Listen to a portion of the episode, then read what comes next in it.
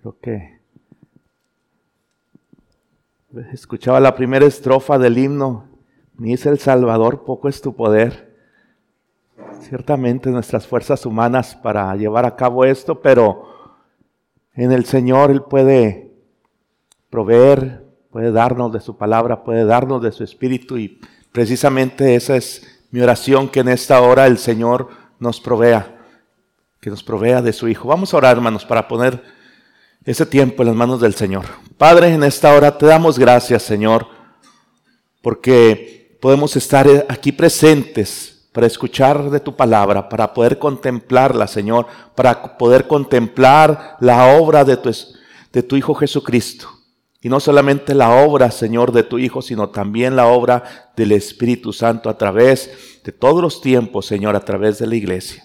Señor, te rogamos que en esta hora seas con nosotros y que bendigas tu palabra, que la prospere, Señor, y que ésta dé un fruto, Señor, agradable en las vidas de todos y cada uno de nosotros. Ayúdanos, Señor, para que en este momento toda distracción, Señor, y todas las cuestiones, Padre, queden en un segundo plano y que nuestros ojos se concentren en contemplar la hermosura de tu Hijo Jesucristo, el cual, Señor, es bendito por todos los siglos. Amén y amén. Gracias, hermanos. Vamos a continuar con el estudio de, la serie de predicación de, en el libro de Colosenses. Y a menudo nos pensamos, nos preguntamos, reflexionamos de una u otra manera cómo Pablo podía hacer tantas cosas. Si Pablo era un supercreyente, si Pablo hacía tantas cosas, ¿cómo era posible que todo lo pudiera hacer? Si él soportaba dolor, aflicción, persecución y todas las cosas que pasaban por ahí dentro de su ministerio. Bueno, Pablo nos da el por qué él puede llegar a hacer todas y cada una de estas cosas sin jactarse de ninguna de ellas. Y bien, dice Pablo en capítulo 1, versículo 28-29, se lo voy a leer hermanos, dice, a quien anunciamos amonestando a todo hombre y enseñando a todo hombre en toda sabiduría a fin de presentar perfecto en Cristo Jesús a todo hombre, para lo cual también trabajo, luchando según la potencia de Él, la cual actúa poderosamente en mí. El secreto de Pablo para enfrentar todas y cada una de las luchas que tenía por ahí en la iglesia no es que luchaba con sus propias fuerzas, no es que él fuera un superhombre, un superapóstol, un superministro o algo parecido. Simplemente él estaba confiando, descansando en lo que el Señor le había brindado y las promesas que había puesto en sus manos. Pablo luchaba con toda la potencia que actuaba poderosamente en él del Espíritu Santo. ¿Para qué? Para el beneficio de la iglesia, no para el beneficio propio, sino para el beneficio del avance del reino nosotros podemos apreciar en la vida de Pablo y podemos ver cómo este testimonio de la vida de Pablo, vemos que en él, en su persona, en todo su caminar, había una paz que sobrepasaba todo entendimiento. Pero también de la misma manera nos deja ver cómo Dios fortalece a Pablo y no solamente a Pablo, sino también a todos y cada uno de los creyentes en el hombre interior para la batalla que está por venir o la batalla que tenemos de frente. Es así entonces, hermanos, que Pablo comienza el capítulo 2 diciéndoles a la iglesia de Colosas. Y voy a ir al, texto que vamos a estar leyendo el día de hoy. Colosenses 2, del 1 al 7, se los leo. Porque quiero que sepáis cuán gran lucha sostengo por vosotros y por los que están en la Odisea y por todos los que nunca han visto mi rostro, para que sean consolados sus corazones, unidos en amor, hasta alcanzar todas las riquezas de pleno entendimiento, a fin de conocer el misterio de Dios el, el Padre y de Cristo, en quien están escondidos todos los tesoros de la sabiduría y del conocimiento. Y esto lo digo, para que nadie os engañe con palabras persuasivas, porque aunque estoy ausente en cuerpo, no obstante en espíritu estoy con vosotros gozándome y mirando vuestro buen orden y la firmeza de vuestra fe en Cristo. Por tanto, de la manera que habéis recibido al Señor Jesucristo, andad en Él, arraigados y sobreedificados en Él y confirmados en la fe, así como habéis sido enseñados, abundando en acción de gracias. Dice Pablo, porque quiero que sepáis cuán grande lucha sostengo por vosotros por los que están en la Odisea y por los que nunca han visto mi rostro.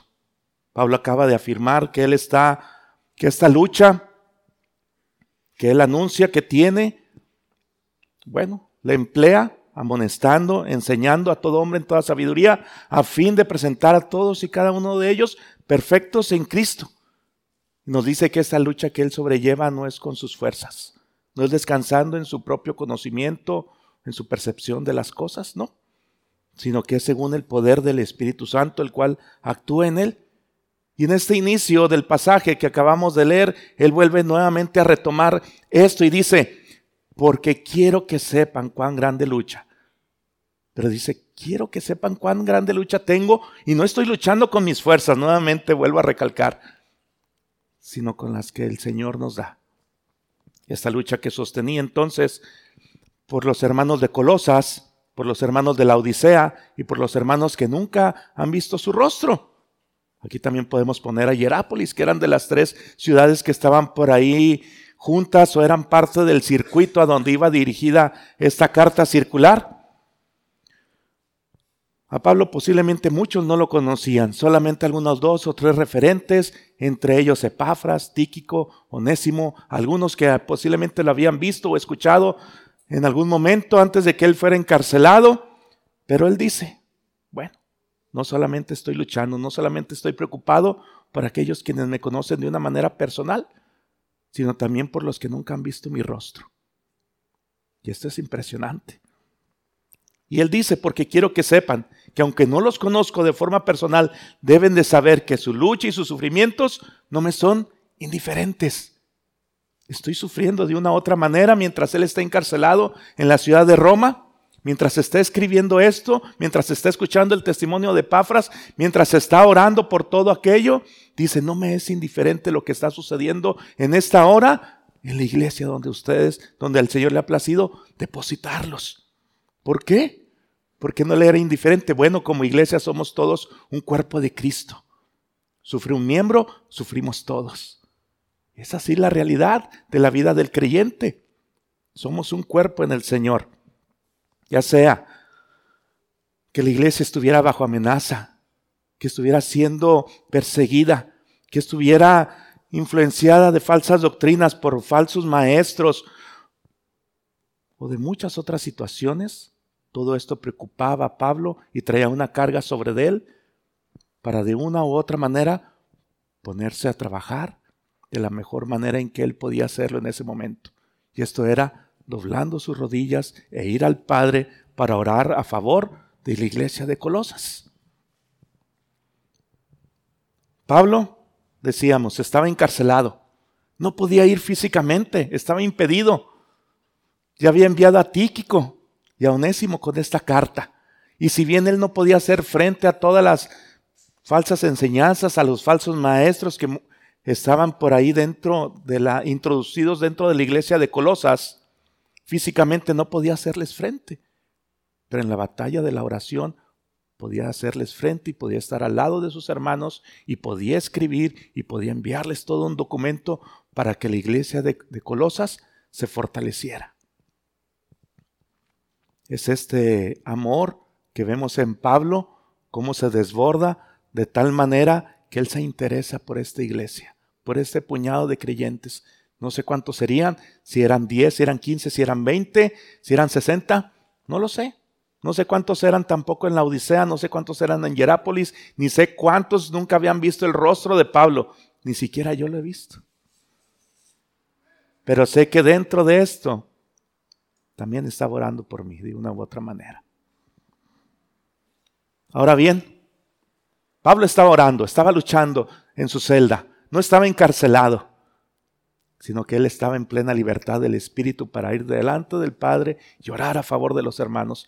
Y él ora de esta manera y dice, para, en el versículo número dos, hermanos, para que sean consolados sus corazones, unidos en amor, hasta alcanzar todas las riquezas de pleno entendimiento, a fin de conocer el misterio de Dios, el Padre y de Cristo.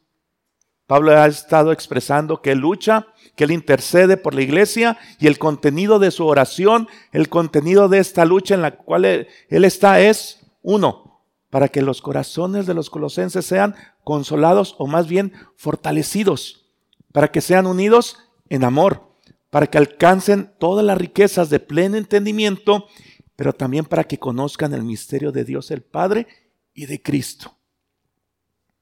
Muchas veces cuando oramos no sabemos qué orar. Muchas veces estamos pensando en tantas necesidades de diferentes cosas que se nos escapan cosas como estas. Y bien, Pablo dice, corazones consolados o corazones fortalecidos. Ya hemos dicho que la iglesia de Colosas estaba sufriendo un ataque. Estaba sufriendo un ataque de falsas doctrinas, de falsos, de falsos maestros, y los creyentes necesitaban confirmar su fe en Cristo por cuanto estaban golpeando continuamente la deidad, por cuanto estaban golpeando continuamente su suficiencia acerca de todas las cosas. Pablo entiende, y creo que nosotros también debemos de entender que como humanos muchas veces nos falta la fe, muchas veces somos faltos, muchas veces languidecemos, muchas veces estamos de una u otra manera desnutridos, débiles, y podemos quedar a expensas de los falsos maestros, de las falsas enseñanzas, y de las doctrinas erróneas que podían estar flotando por ahí en medio de nosotros. Es así que Pablo dice, una de mis intenciones al orar es que ustedes sean fortalecidos en la fe, que sus corazones sean consolados de tal manera que tengan plena certeza en quien han creído y en quien han depositado toda su fe. Es así que Pablo entonces dice, sus corazones que sean fortalecidos para cualquier chanza de Satanás, entonces podemos ver nosotros cómo los hermanos de Colosas, de una u otra manera, eran fortalecidos. ¿Fortalecidos por quién? Por el Espíritu Santo, que estaba obrando en esta iglesia. Pero también estaban siendo consolados por el mismo Espíritu Santo, el cual es el ministerio que él tiene, el Paracleto, el Consolador, el que está a un lado. Pero también hemos dicho que Tíquico y Onésimo capítulo 4 lo vamos a ver, pero también cómo fueron enviados para consolar y confirmar a los hermanos en la iglesia de Colosas. Es así, hermanos, entonces, si de una forma invisible, por llamarlo de alguna manera, Pablo estaba orando y estaba intercediendo aquí en esta iglesia de una forma visible, palpable, y en la cual pudiéramos hasta abrazarlo, estaba Tíquico y con ellos. Pablo no solamente oraba para que sus corazones fueran consolados, también oraba para que ellos fueran unidos en amor, unidos en amor. ¿Cómo podemos fortalecernos en la fe unos con otros? ¿Cómo podemos tener la capacidad de resistir los embates de un enemigo que pudiera venir a atacarnos en este momento y que subieran por las escaleras de este local? Si estamos todos dispersos, seríamos una presa fácil. Pero Pablo dice, yo quiero que ustedes estén unidos en amor que tengan una mayor comunión entre ustedes, que tengan una unidad entre todos aquellos quienes aman al Señor por cuanto son un solo cuerpo. La iglesia de Colosas, al igual que nosotros y que todas las iglesias en todas las épocas, ha de manifestarse por una comunidad de creyentes unidos bajo el vínculo del amor. Es este amor que es solamente el primer fruto o la primera vistazo que tenemos acerca del fruto del Espíritu. Todos y cada uno de nosotros como creyentes tenemos cosas en común. Tenemos al Señor o a Cristo como nuestro Señor. Todos hemos llegado a Cristo porque Él es el camino. Todos somos parte del mismo cuerpo. Todos somos parte de la misma iglesia. Y entonces no somos un órgano social, organizacional, o empresarial lleno de estrategias humanas para crecer o para desarrollarnos de alguna manera. No, sino que somos una unidad orgánica que vive y crece solamente porque somos uno en Cristo. Únicamente. Ya el día de ayer en la reunión de ayuno y oración veíamos como primera parte acerca de la unidad y ya el día de ayer tuvimos todo un este un río de, palabra, de oración y un muy buen tiempo en el Señor. Y recordábamos este pasaje y lo vuelvo a traer. Nuevamente creo que esta es la tercera vez que lo leemos, yo creo que en menos de 12 horas, más o menos, o 18 horas. Juan 17, 20, muy conocido. Mas no ruego solamente por estos, sino también por los que han de creer en mí por la palabra de ellos, para que todos sean uno, como tú, oh Padre, en mí y yo en ti, que también ellos sean uno en nosotros, para que el mundo crea que tú me enviaste. La gloria que me diste yo les he dado, para que sean uno, así como nosotros somos uno. Yo en ellos y tú en mí, para que sean perfectos en unidad, para que el mundo conozca que tú me enviaste y que los has amado a ellos, como también a mí me has amado. La oración, el deseo, la voluntad de nuestro Señor Jesucristo es la unidad entre el cuerpo, entre los creyentes. No solamente fue para los apóstoles, para los 70 que comisionó, o para los que los 500 que vieron cuando ascendió. Esto permanece para todos y cada uno de nosotros, que todos y cada uno de nosotros, siendo miembros los unos de los otros, seamos un solo cuerpo y seamos uno, para dar testimonio de acerca de quienes hemos creído. Pero ¿para qué queremos entonces que nuestros corazones sean fortalecidos? ¿Para qué queremos tener una unidad? Bueno, como creyentes en Cristo tenemos innumerables bendiciones pero en muchas ocasiones no podemos disfrutar de todas y cada una de ellas. Y esto no es porque Cristo no sea suficiente, sino porque nosotros mismos en ocasiones nos privamos de toda, de toda esta bondad que el Señor ha puesto delante de nosotros. Pablo está intercediendo por la iglesia de Colosas para que sea fortalecida en la fe o consolada en sus corazones, para que sean unidos en amor y que una vez que hayan alcanzado esto, estén avanzando en toda, en toda esta unidad, en todo este amor, entonces ellos puedan alcanzar todas las riquezas de pleno entendimiento. De una forma orgánica, que todos vayan creciendo, que todos se vayan fortaleciendo y que todos vayan brindando un fruto agradable. Le decía ayer a mi esposa porque estaba platicando un poco con ella acerca de esto. O sea, no sé si me está explicando, este, pero creo que cuando yo tengo tres hijos, pero cuando eran pequeños, ellos comenzaron a crecer. Ahorita ya, ya son mayores, ya casi están de mi tamaño o más altos que yo.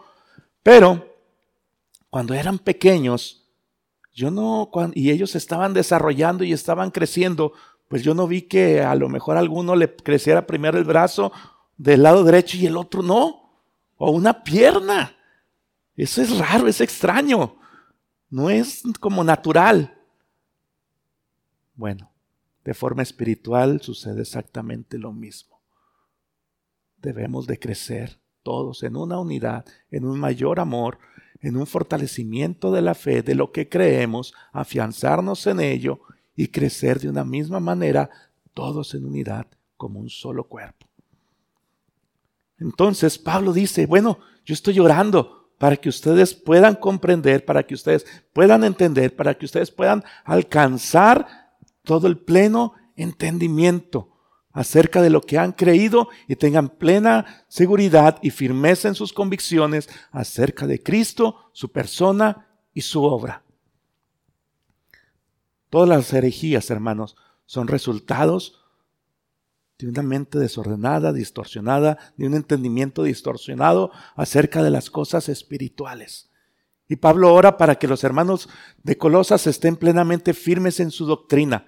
Para, ¿Por qué? Porque los falsos maestros continuamente estaban enseñando que Cristo no era suficiente, que había más cosas aparte de Cristo, que era necesario hacer muchas otras ceremonias, ritos, crecer en diferentes tipos de niveles espirituales es así que ellos entonces ofrecían una religión de muchas riquezas. Mas sin embargo, esto no es así porque el Evangelio es poderoso para salvar a todo aquel que cree. En el Evangelio Cristo es presentado como nuestro Señor, como nuestro Salvador, como nuestro restaurador, como nuestro reconciliador, como nuestro Rey, y es solamente en Cristo en quien podemos estar completos. Fuera de Cristo no podemos hacer nada, no somos nada. Pero bien, entonces Pablo dice, ok, no nada más quiero que tengan un pleno entendimiento acerca de todas las cosas y de lo que ustedes han creído acerca de Cristo. También quiero que conozcan el misterio de Dios el Padre y de Cristo, Y bien, los falsos maestros enseñaban que Cristo era insuficiente. Pero esto no es así porque Cristo, en Cristo tenemos gloriosos tesoros, hermanos, que están a la disposición de todos y cada uno de nosotros, de todo aquel que tiene hambre y sed de Dios, de su justicia, como lo dice la Escritura. Insondables tesoros, muchísimos. Entonces el Espíritu Santo se nos ha sido dado, hermanos, para poder comprender las verdades del Evangelio.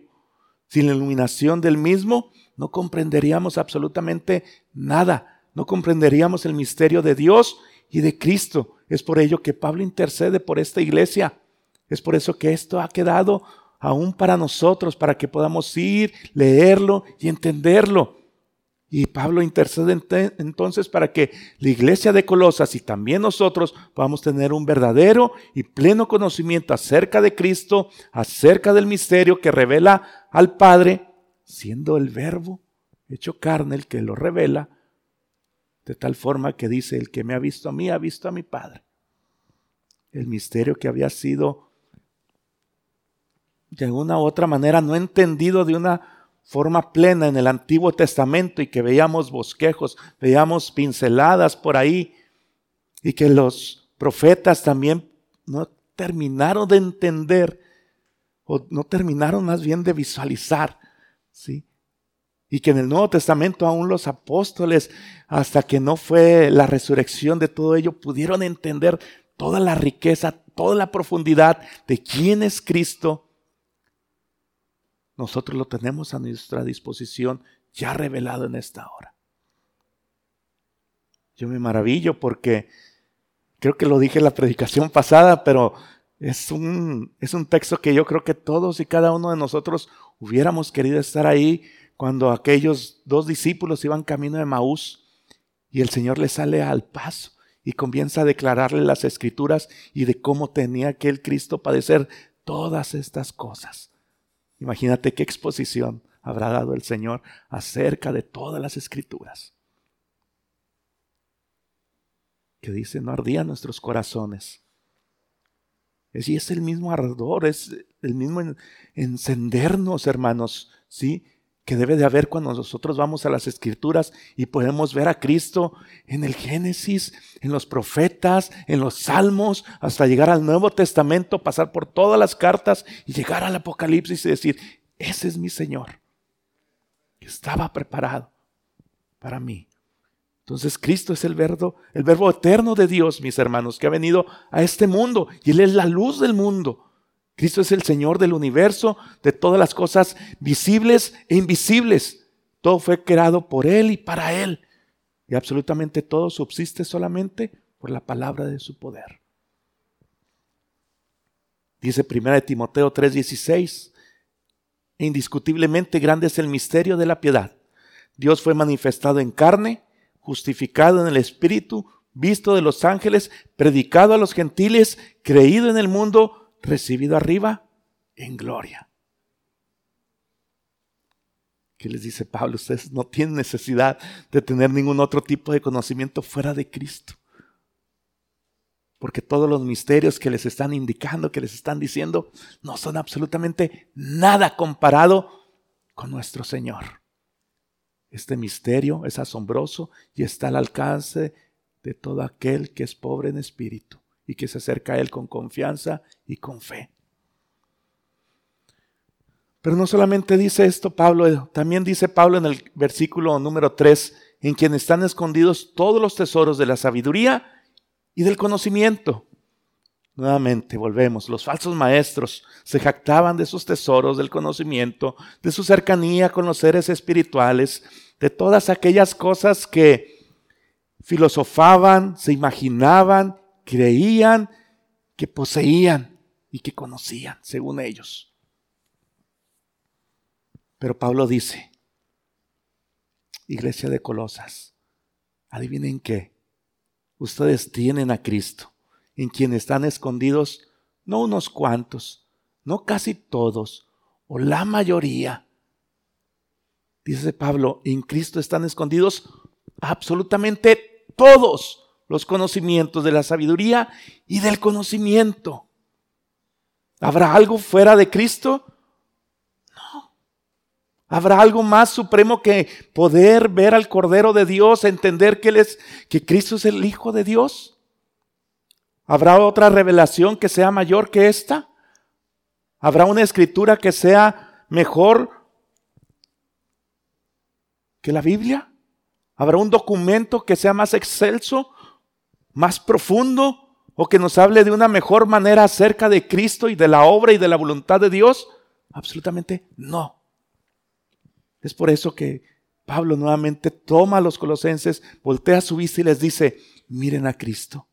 En Él están escondidos todos los tesoros de la sabiduría y del conocimiento, por lo cual no hay, hermanos, ni existe criatura alguna, documento alguno que ofrezca algo mejor o que sea algo mayor que Cristo, porque en Cristo reside toda la plenitud de la deidad.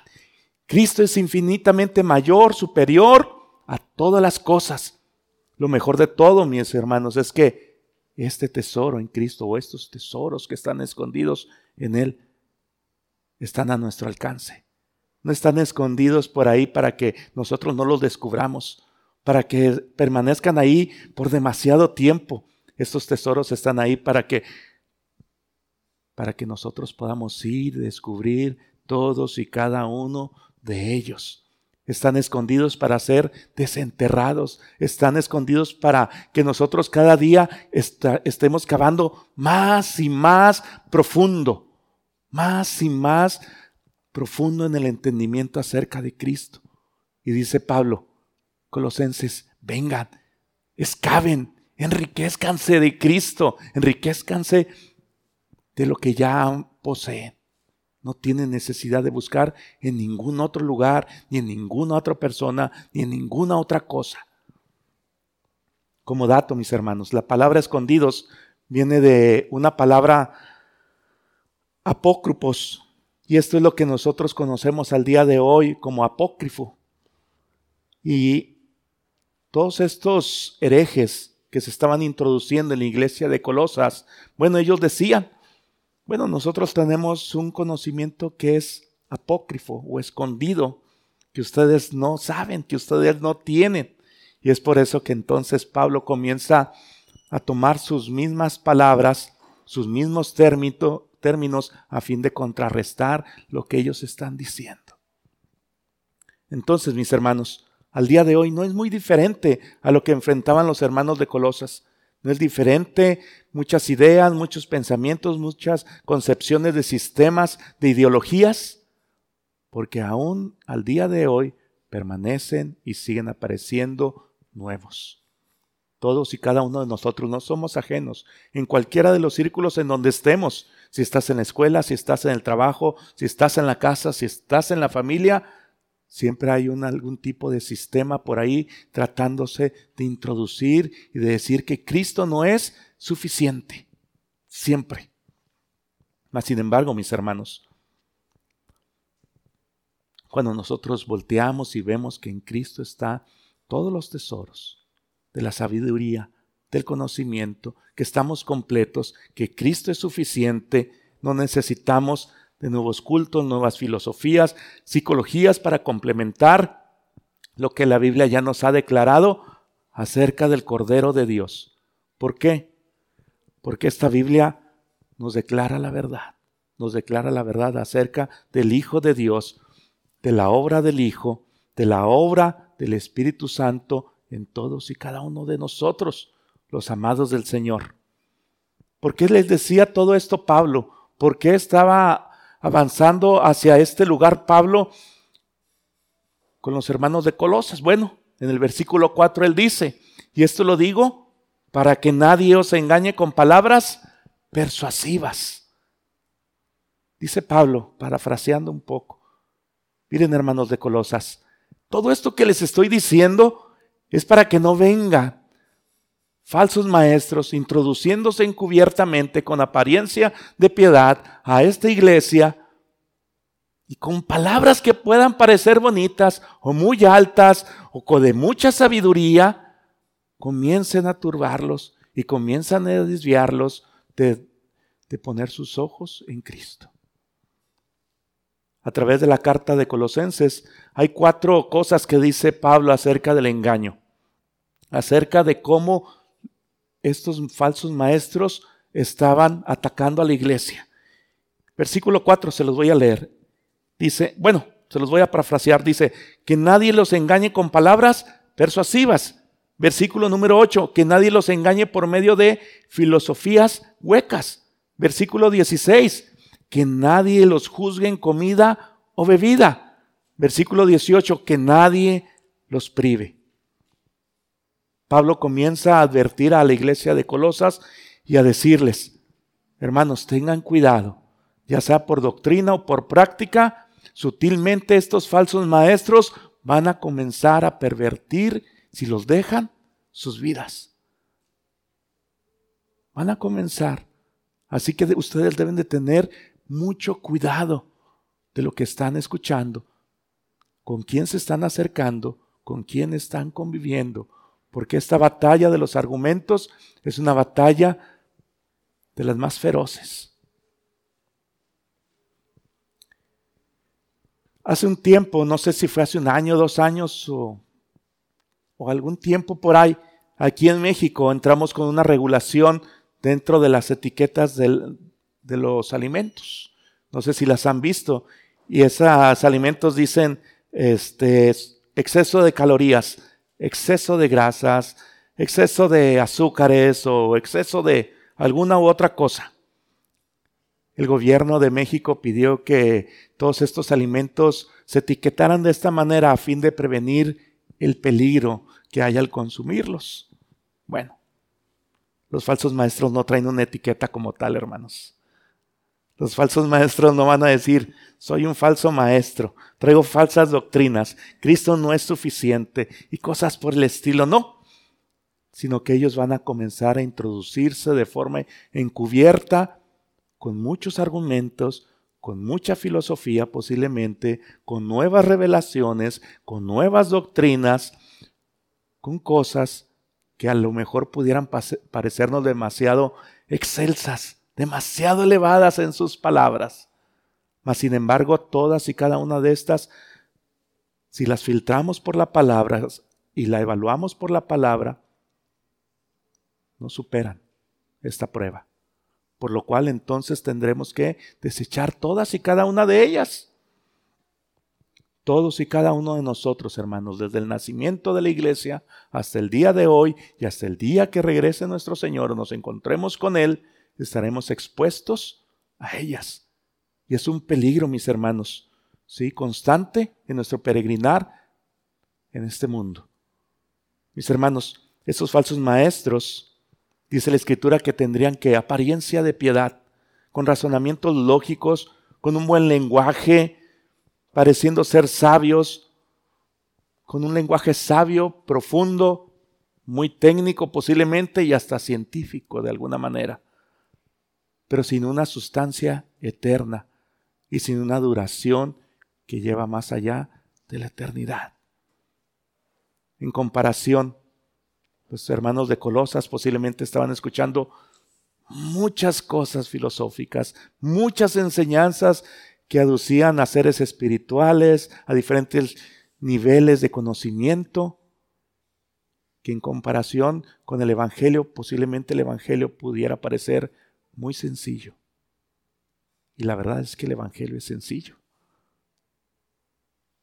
Pero este Evangelio es poder de Dios. Esa es la diferencia. Esa es la gran diferencia.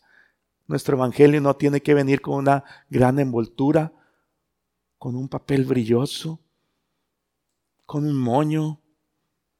No.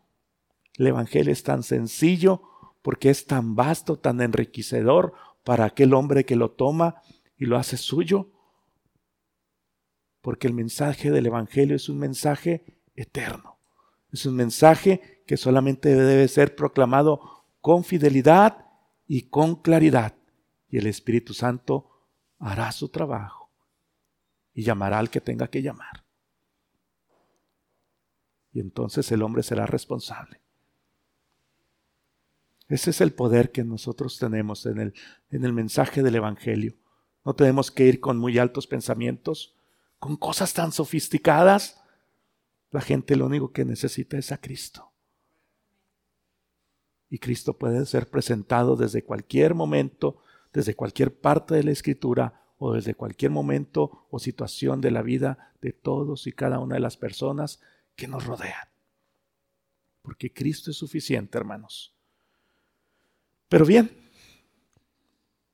Pablo ha comenzado a orar por los hermanos de Colosas. Pablo comienza a decirles, bueno hermano, quiero que ustedes sepan que yo estoy luchando, que estoy intercediendo por ustedes, que estoy pidiéndole a Dios que ustedes sean consolados, fortalecidos en sus corazones, que tengan unidad, que puedan alcanzar todas las riquezas, que conozcan, que entiendan el misterio de Dios en Cristo, en quien están escondidos todos los tesoros del conocimiento y de la sabiduría. Que nadie los engañe, mis hermanos, ¿sí? Que nadie los engañe.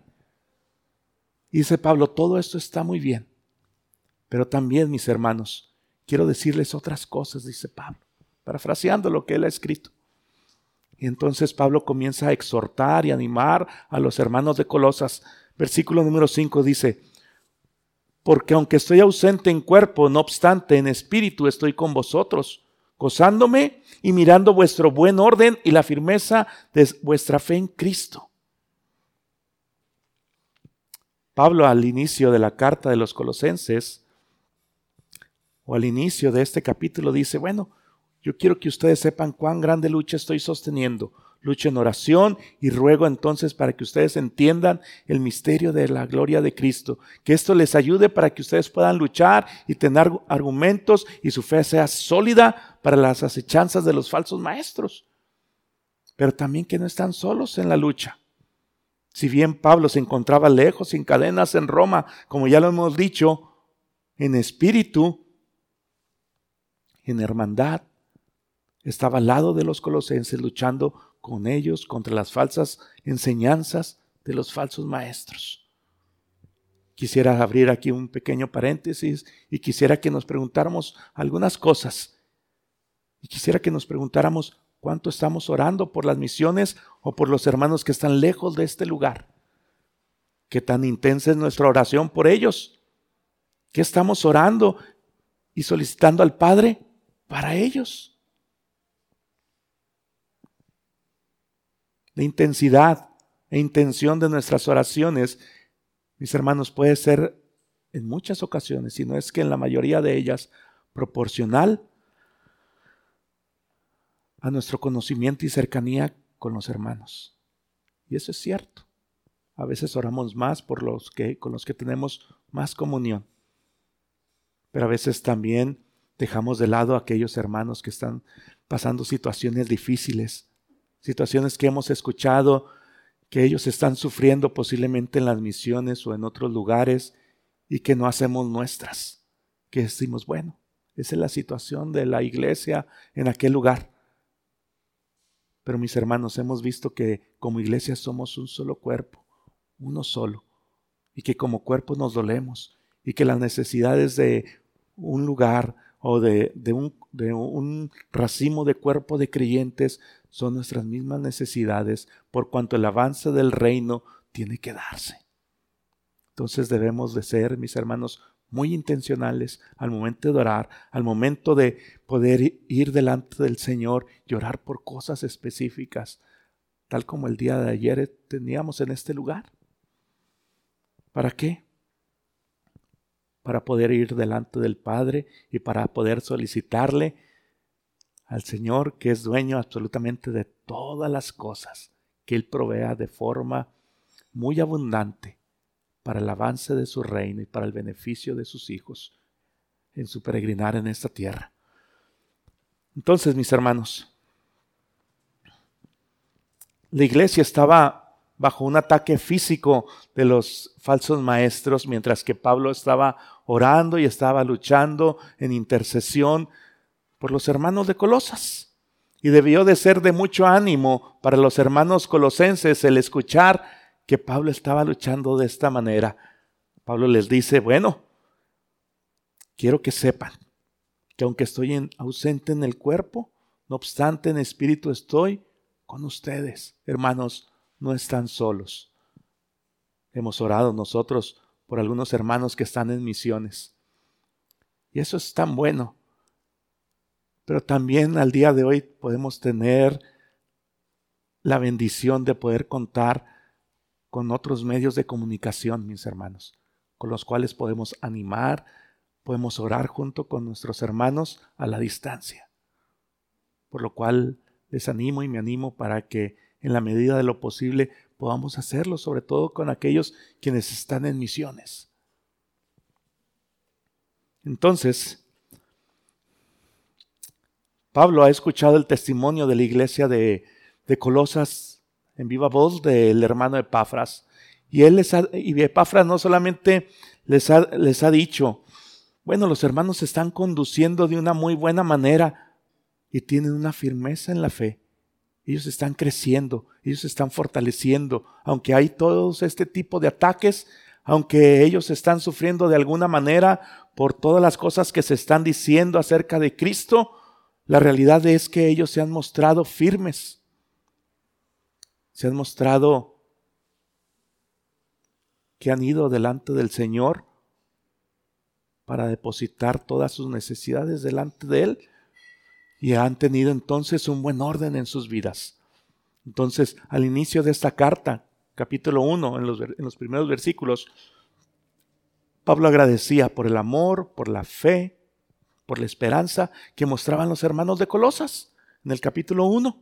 Mas, sin embargo, ahora Pablo comienza a resaltar otras dos características que le fueron dadas por Epafras. No solamente los hermanos tienen amor, esperanza y fe, Pablo. Déjame decirte que ellos también tienen un buen orden y son firmes en la fe. Esos dos términos que enuncia Pablo, que le fueron dichos por Epafras, son términos militares, hermanos. La palabra buen orden viene de una palabra taxis, y esto se refiere a una fila de soldados perfectamente listos y ordenados para la batalla. Una fila de soldados, un buen orden. Pero también está la palabra firmeza en la fe. Que esta palabra, mis hermanos, permítanme porque ya se me perdió.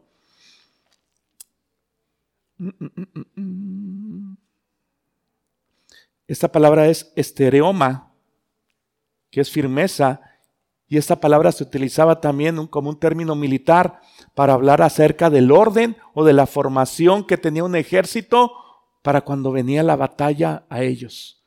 Entonces Pablo dice en este, parafraseando en este, en este sentido, bueno, ellos están listos para la batalla, pero no solamente tienen un, buen orden para estar listos, sino que también todos y cada uno de ellos conoce la posición en la que tiene que estar para hacer frente a las acechanzas. Entonces, mis hermanos, ya sea que en lo individual o en lo colectivo estemos enfrentando algún tipo de batalla, algún tipo de acechanza, hemos de mantener un buen orden, una firmeza. Y este buen orden y esta firmeza es solamente en las escrituras, confiando y depositando nuestra fe en Cristo. Solamente. ¿Por qué? Porque entonces de la, esta es la única manera en que podemos permanecer unidos con un buen orden, firmes, sin ser movidos de la fe por cualquier viento de doctrina, mis hermanos. Segunda de Tesalonicenses 2.2 dice, que no os dejéis mover fácilmente de vuestro modo de pensar, ni os conturbéis ni por espíritu, ni por palabra, ni por carta como si fuera nuestra, en el sentido de que el día del Señor está cercas. Todo el Nuevo Testamento, todas las cartas, mis hermanos, lo que hemos estado viendo aquí en el libro de Colosenses, primera de Juan, todo es acerca de lo mismo. La iglesia siendo atacada por diferentes sistemas de doctrina, por diferentes sistemas de pensamientos, de tal manera que Pablo escribe también aquí en Tesalonicenses que no dejéis mover fácilmente de, nuestro modo de pensar. Ya me, ya me dio batalla, mis hermanos. Hablando de batallas, esta, este dulce que me quería comer. Este, pero bien, mis hermanos. Pablo dice en el versículo 6, dice, por tanto, de la manera que habéis recibido al Señor Jesucristo, andad en él. Pablo sigue animando y exhortando a los hermanos de Colosas. Pablo comienza a decirles entonces, bueno, mis hermanos de Colosas, de la manera que recibieron al Señor, anden en él. ¿De qué manera hemos recibido al Señor? Y esa es pregunta. Por medio de la fe. De la misma manera entonces hemos de, de seguir. Si hemos comenzado por medio de la fe, no podemos terminar por las obras, por filosofías falsas. Entonces Pablo ha dejado en claro que la iglesia de Colosas, mis hermanos, no debe dejarse de engañar en cuanto a la persona de Cristo y que debe de permanecer firme en su esperanza para con Él, porque Cristo es poderoso para salvaguardarnos a todos y cada uno de nosotros que hemos sido depositados en sus manos hasta el fin. Solamente no solamente puede salvaguardarnos, sino que también puede suplir nuestras necesidades y proporcionarnos, mis hermanos, toda la sabiduría que necesitamos para caminar en este mundo, en esta vida. Y mis hermanos, aunque la iglesia de Colosas hasta este momento había estado mostrando un buen orden, una firmeza en la fe, también es cierto que al igual que ellos, nosotros también tenemos que ser animados y exhortados para continuar perseverando en Cristo. Otra de las cosas por las cuales estuvimos orando el día de ayer. Perseverancia, perseverancia.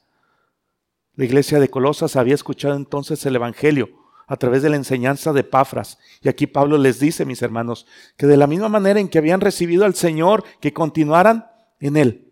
Ellos recibieron el mensaje, lo abrazaron, lo creyeron, y cuando una persona recibe el mensaje, no solamente recibe el mensaje del Evangelio, sino que también recibe a Cristo y es unido a la familia de la fe.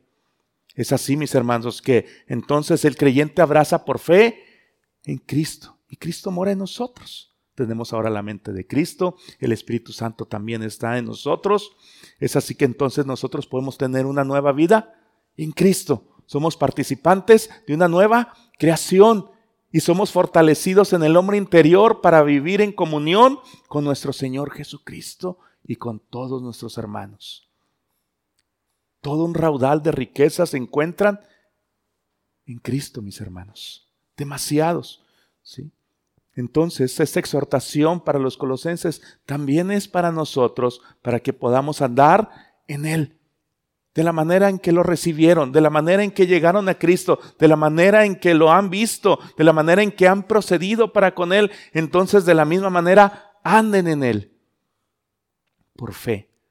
Pero Pablo, ya para terminar, mis hermanos, ahonda un poco más en este andar en Él. Y Él dice, bueno, quiero decirles que anden en Cristo. Pero andar en Cristo, dice Pablo, versículo... Ah, estoy en Tesalonicenses, mis hermanos. Permítanme. Aquí. Arraigados y sobreedificados en Él y confirmados en la fe, así como habéis sido enseñados abundando en acción de gracias. ¿Cómo es andar en Cristo, mis hermanos? Arraigado, sobreedificado en Él, confirmado en la fe, así como habéis sido enseñados, abundando en acción de gracias. Bien. Andar en Cristo, ser firmes y perseverar.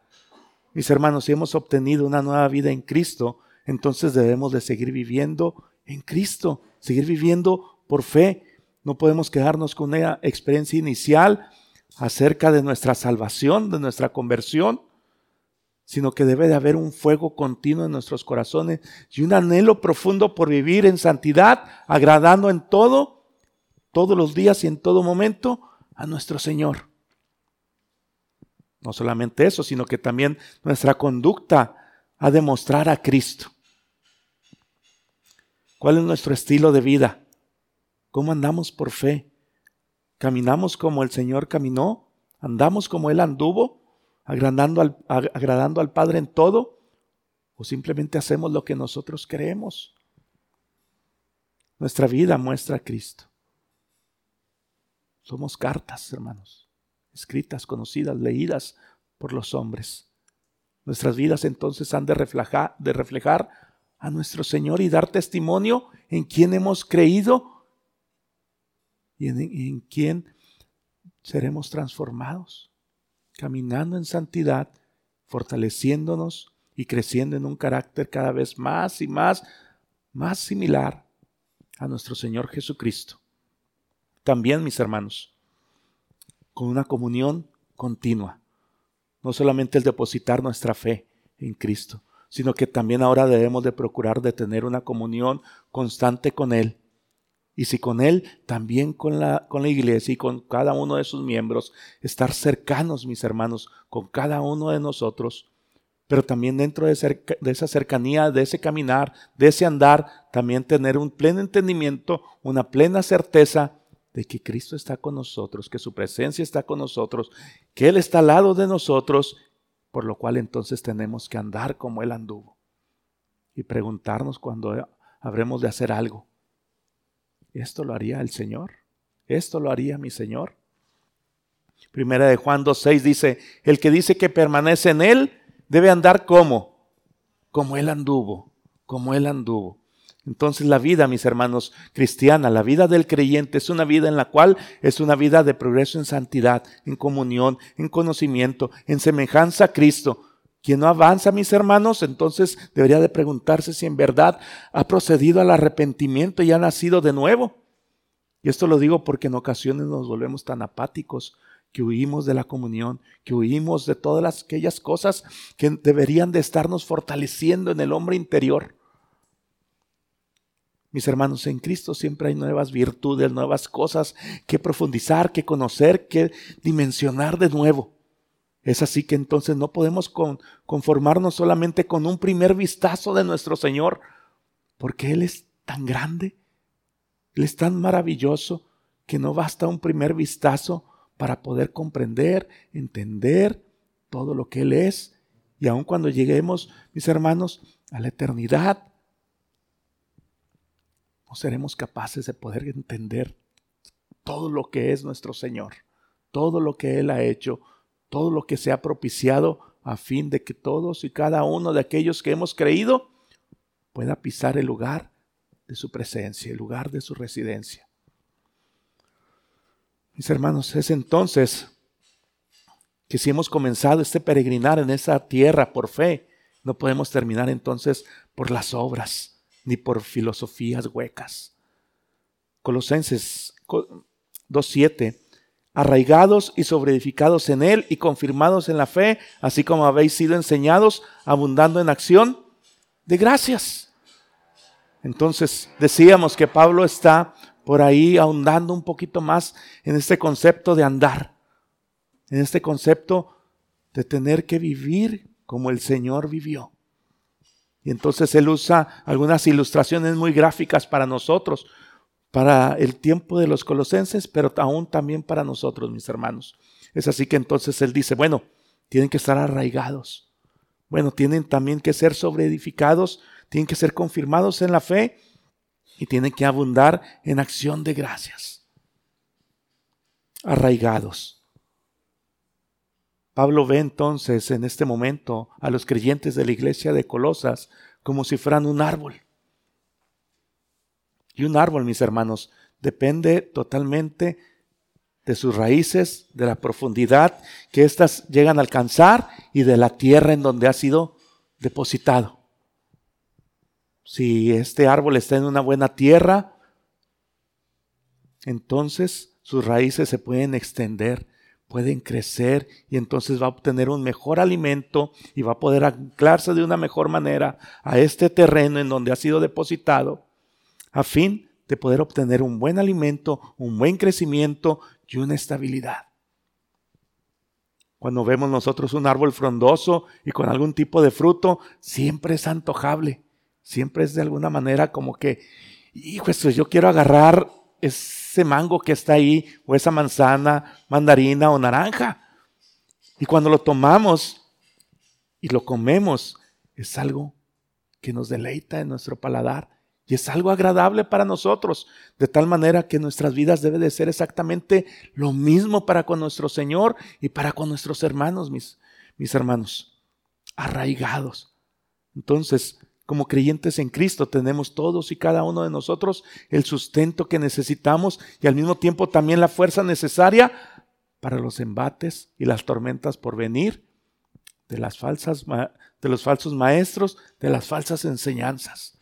Jesús dijo en Juan 15:5, yo soy la vid, vosotros los pámpanos. El que permanece en mí y yo en él, este lleva mucho fruto, porque separados de mí nada podéis hacer. El reto, mis hermanos, o la confianza, no reto, más bien la confianza que podemos tener como creyentes, es que si estamos arraigados en nuestro Señor, hemos de llevar algún fruto para con Él. Y espero que este fruto sea muy abundante de parte de esta iglesia, mis hermanos. Pero no solamente arraigados, no solamente como un árbol plantado en una buena tierra, dice Pablo. También quiero que sean sobreedificados. Al igual que al momento que el árbol eche raíces y crece y, y se fortalece, mis hermanos, un edificio, una vez que se ha puesto el cimiento o lo que se puede poner por ahí en la parte de abajo, es que solamente por y a través de ese cimiento es que se ha de levantarse un edificio o una casa o una edificación que se esté llevando a cabo. Pablo nos dice que edifiquemos en Cristo no sobre Cristo, no aparte de Cristo, no a un lado de Cristo, no parecido a Cristo, sino en Cristo. ¿Por qué? Porque Él es la piedra principal. Él es el cimiento estable para todos y cada uno de nosotros. Él es la roca que nos conviene a cada uno. Es así entonces, mis hermanos, que Cristo es nuestra piedra angular es nuestro modelo a seguir, es el arquitecto de nuestras vidas y no solamente eso, también es el constructor de la misma. Sobre edificados en Cristo, solamente mis hermanos. Es así que entonces Cristo, mis hermanos, viéndolo de esta manera, él es, el prototipo, es el diseño, es el modelo y es la meta de cada uno de nosotros para parecernos más y más a Él. Y para llegar a eso no estamos solos. Nos ha sido dado el Espíritu Santo.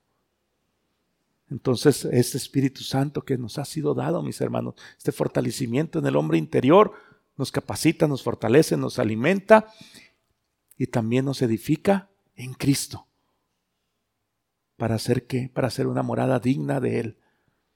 Por lo cual entonces no es solamente, es una cuestión de acumular, de atesorar conocimiento por conocimiento, cualquiera que éste sea, sino la batalla es, mis hermanos, parecernos más y más a Cristo.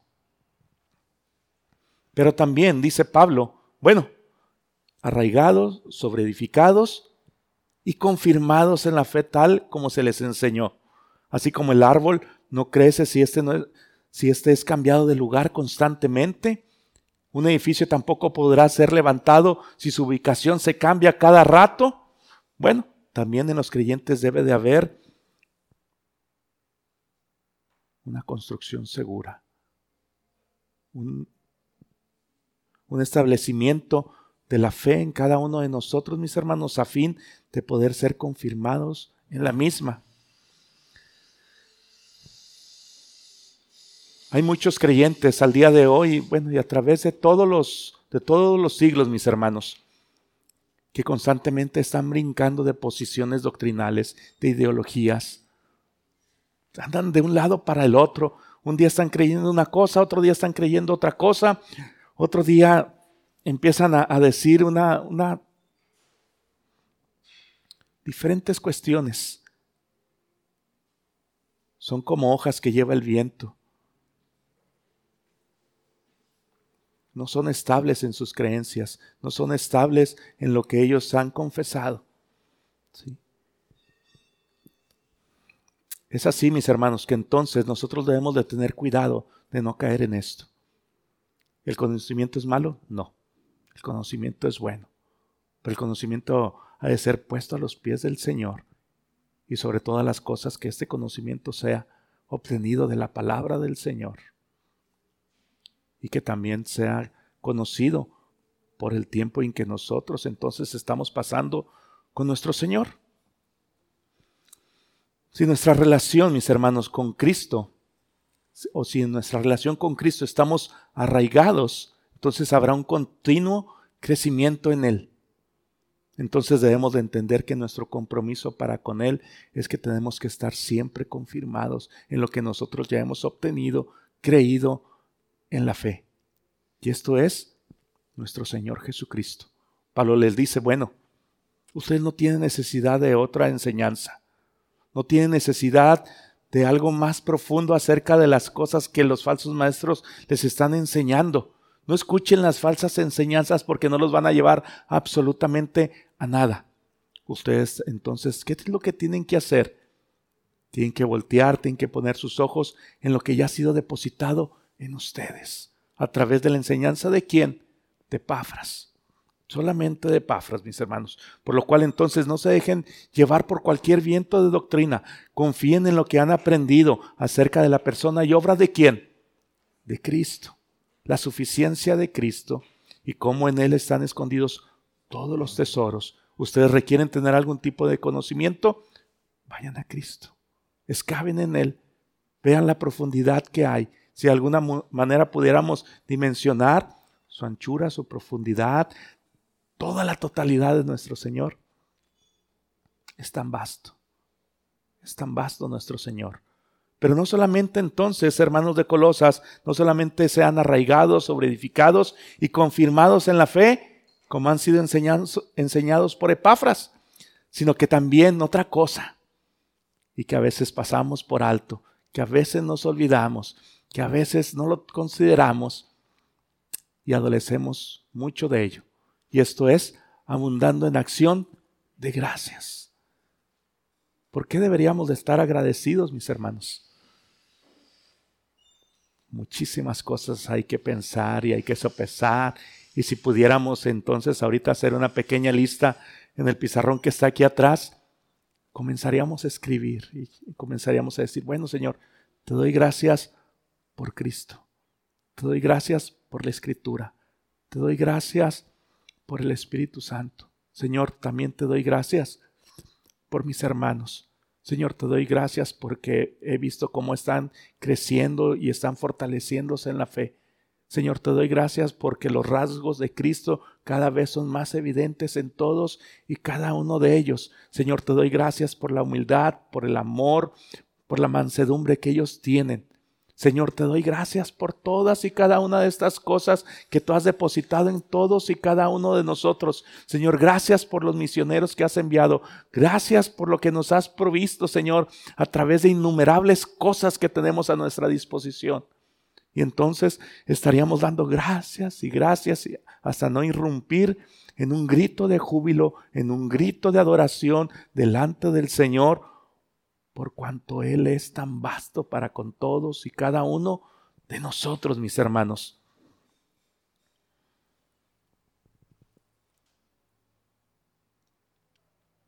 Arraigados, sobreedificados, confirmados en la fe, entendiendo las bases en las cuales hemos sido enseñados y abundando en acción de gracias. Estoy seguro que muchas veces no lo habíamos contemplado de esta manera, que muchas veces se nos va Muchas veces ponemos nuestra mirada más en cómo estamos cayendo en diferentes situaciones como creyentes. Y en ocasiones las señalamos y las resaltamos más que lo que el Señor ha estado haciendo en todos y cada uno de nosotros. Y es que lo que el Señor ha estado haciendo en todos y cada uno de nosotros, como creyentes, como hijos de Él, es algo precioso a sus ojos posiblemente aún no podamos dimensionar ni podamos ver lo que va a hacer en cada uno de nosotros en este peregrinar en esta tierra y mucho menos cuando estemos en gloria.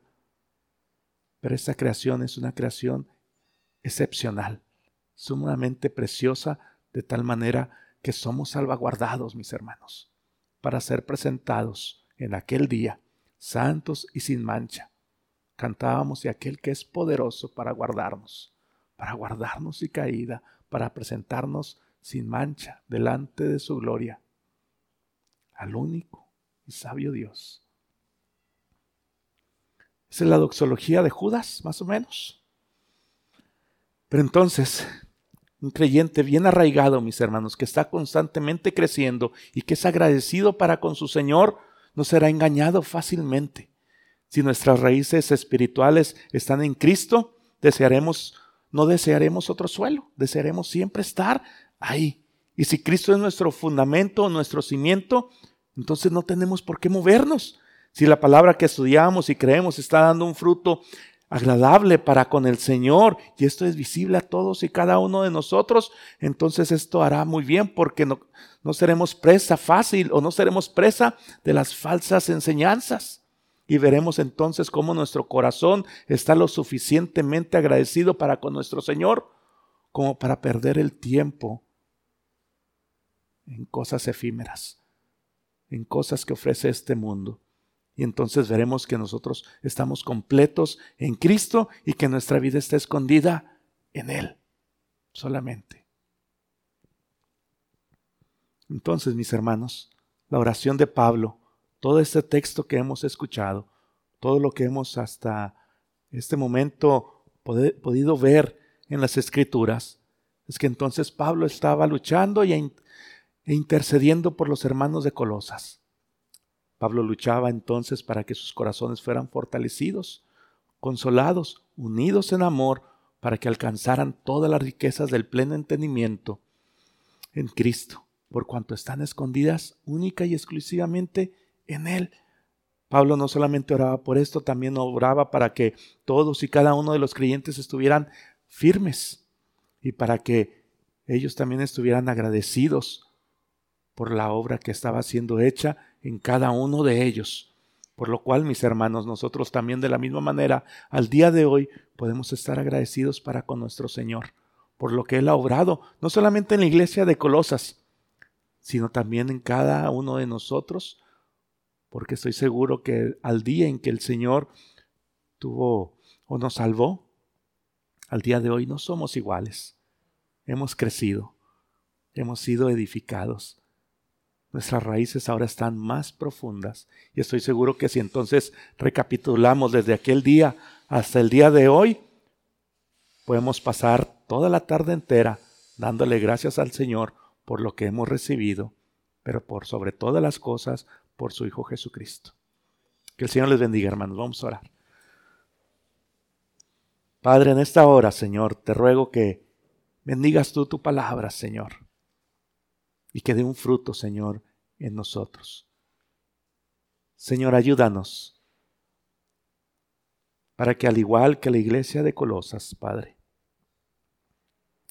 podamos seguir adelante y que no seamos presa de las falsas enseñanzas, como si lo fue, Señor, la iglesia de la Odisea. Señor, guárdanos, Señor, y ayúdanos para poder considerar en todo momento, Señor, y apropiarnos, Padre, del consejo de tu palabra, del consejo, Señor, de aquellos quienes has puesto, Señor, por pastores en este lugar. Señor, bendícenos y bendícenos, Señor, abundantemente, haciéndonos cada día más y más parecidos a tu Hijo Jesucristo, Señor. Y Señor, que en aquel día, Padre, podamos ser presentados, Señor, con gran alegría delante de tu presencia, Señor, para adorar, para alabar tu santo nombre. Señor, estas cosas te pedimos en el nombre de tu Hijo Jesucristo, el cual es suficiente y en el cual estamos completos. Cristo Jesús, Señor. Amén. Que el Señor les bendiga, hermanos.